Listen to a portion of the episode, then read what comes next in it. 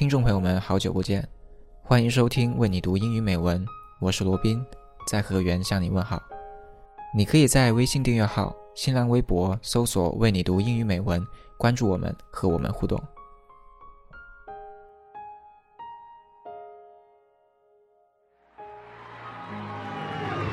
Uh, Kobe Bryant had decided to skip college and take my talent to the NBA. With the 13th pick in the 1996 NBA Draft, the Charlotte Hornets select Kobe Bryant from Lower Merion High School in Pennsylvania. And Kobe Bryant making his first appearance in Madison Square Garden. 18 years of age, and he'll go to the free throw line. There's his first point in the NBA. Kobe Bryant, 28 for 46 from the field. This would be 18 for 20 from the line and an 81-point game. 55 in the second half. There can only be one, and that one is Kobe Bryant, the recipient of the 2007-2008 NBA Most Valuable Player Award presented by Kia. Congratulations. Over 28 points a game average, 8 rebounds, and 4 assists, the 2010 Finals MVP and the winner of the Bill Russell NBA Finals MVP is none other than Kobe Bryant.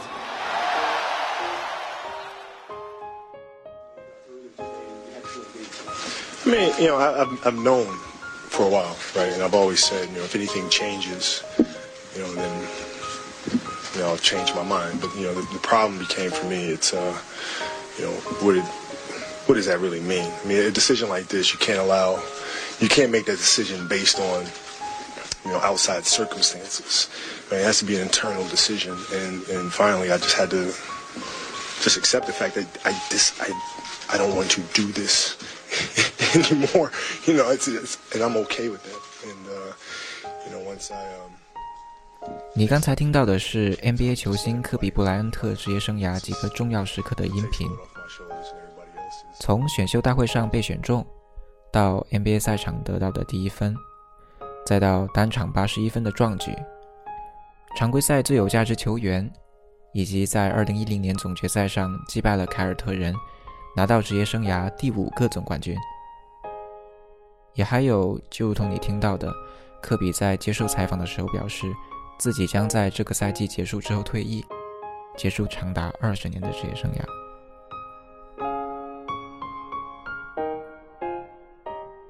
其实早就预料到科比离远离赛场的日子不远了。我也特别爱打篮球，爱看篮球，但并不算是一个狂热的科迷。只是没有想到，在科比宣布这个消息的时候，自己会是那样的百感交集，有很多话想说，酝酿了许久，此刻却不知道怎样去表达。正在收听节目的你，如果你爱打篮球，那你肯定知道科比；如果你不打篮球，那你多多少少肯定也听过科比吧。十七岁进入 NBA，五次总冠军，历史总得分榜第三位。十八次全明星，单场八十一分等等数不清的荣誉，让我们记住了这个可能是后乔丹时代最伟大的篮球运动员。而让我对科比充满敬意的远不止这一些。他的努力、执着、顽强、好胜，以及他那大起大落的职业生涯，都让科比这个鲜活的人物充满了传奇色彩。如今，科比已经老去。伤病缠身，终于到了放下一生挚爱的时候了。他给一生中最爱的篮球写了一封信，今天我在节目中分享给你。希望你能够通过科比的文字，看到那颗最赤诚的心。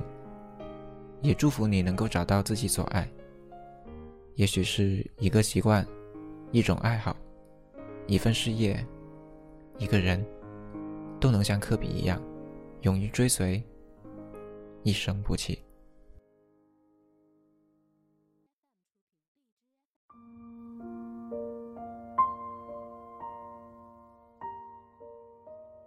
Dear basketball, from the moment I started rolling my dad's tube socks and shooting imaginary game winning shots in the Great Western Forum, I knew one thing was real.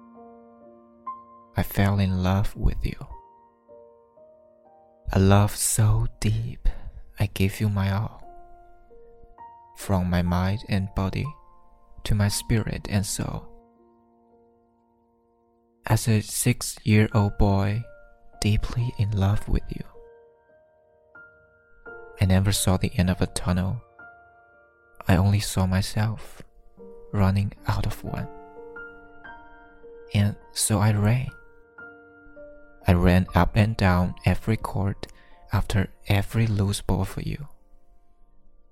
You asked for my hansel. I gave you my heart because it came with so much more. I played through the sweat and hurt, not because challenge called me, but because you called me. I did everything for you because that's what you do. When someone makes you feel as alive as you've made me feel. You gave a six year old boy his Laker dream and I'll always love you for it. But I can't love you obsessively for much longer.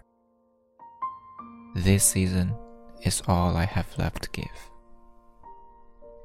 My heart can take the pounding, my mind can handle the grind, but my body knows it's time to say goodbye. And that's okay. I'm ready to let you go. I want you to know now so we both can savor every moment we have left together. The good and the bad. We have given each other all that we have. And we both know, no matter what I do next, I will always be that kid with the rolled up socks, garbage can in the corner, five seconds on the clock ball in my hands. Five, four, three, two, one. Love you always, Kobe.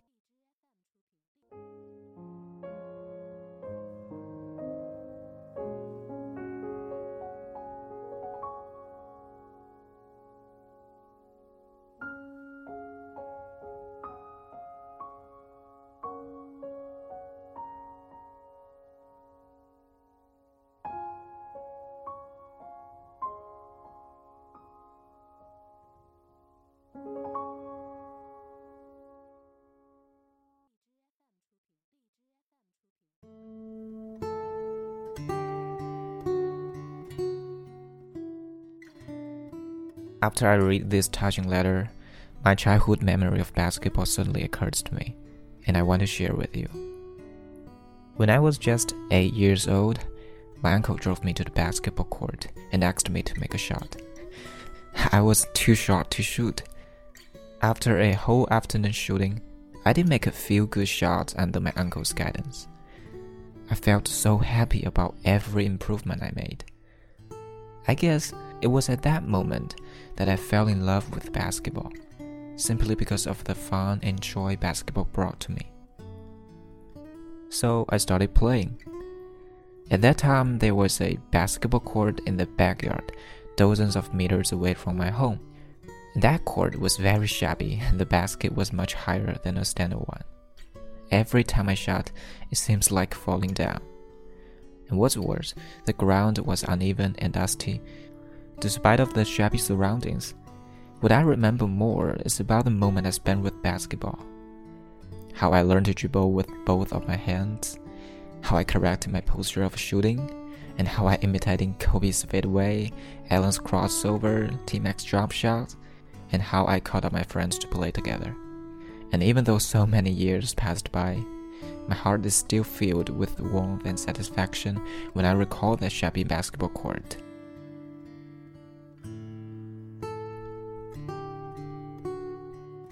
Now I'm a sophomore student, and I've been playing basketball for more than 10 years. Life is changeable, but the thing that does not and will not change is that I'm still playing. Playing basketball is not my career, but I think that what more important is as I play, all pressures and unhappy moments disappear. Laughter and relaxation are there with me.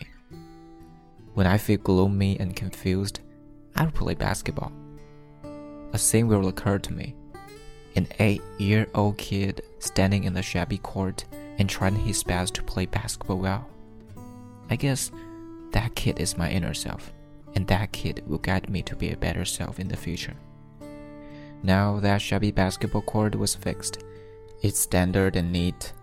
A few kids play there every afternoon. They dribble, shoot, practice, and laugh.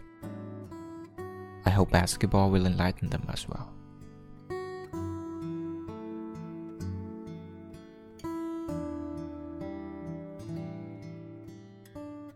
I was born in June 1996.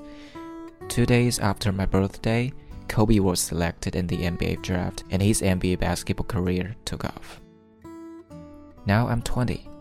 After 20 years ups and downs, Kobe wrote this letter to announce the date of his retirement. His 20 year NBA career is about to end. Thank you, Kobe. Thank you for giving us so many wonderful and touching memories in the past 20 years. Best wishes to you. That's all for today's program. See you next time.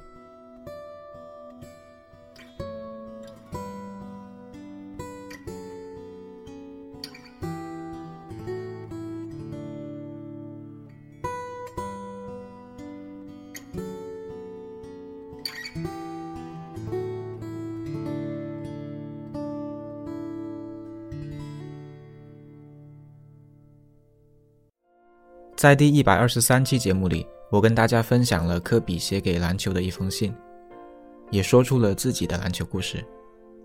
其实，除了这封写给篮球的信以外，科比还写了另外一封信。北京时间二零一五年十一月三十号，前来湖人主场观看与步行者比赛的观众都收到了一封来自科比的信。When we first met，用精致的黑色信封包裹着。现场的观众在看到这封信的时候，是第一次知道科比将在赛季结束之后退役。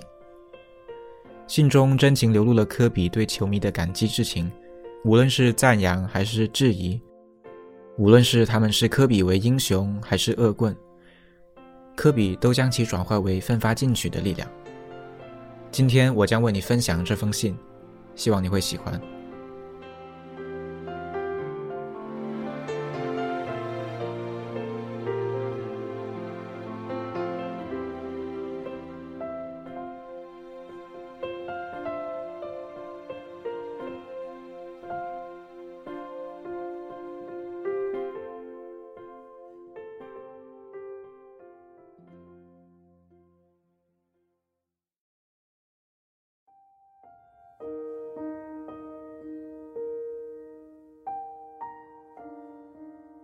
When we first met, I was just a kid. Some of you took me in, some of you didn't. But all of you helped me become the player and man in front of you today. You gave me the confidence to put my anger to good use. Your doubt gave me the determination to prove you wrong. You witnessed my fears morph into strength. Your rejection taught me courage.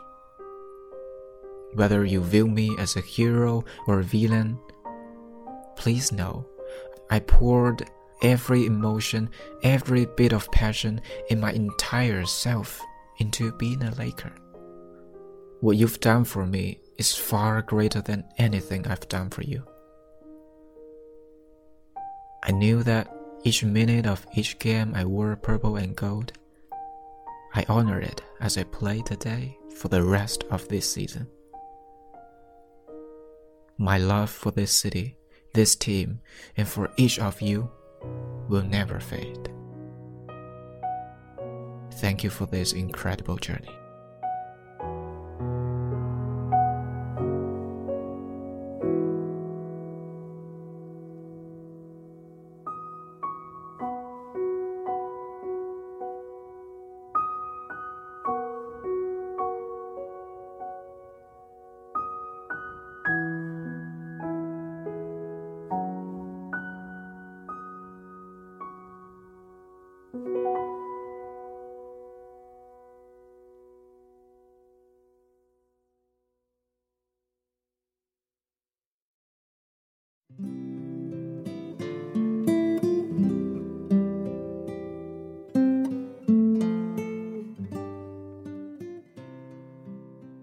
我们可能没有像科比一样有那么多球迷一直关注着自己，但是我相信你的生命里一定有那么几个人，他的一个点头、一个微笑、一番话都能给你无限的动力，让你能够正视当下，活得更好。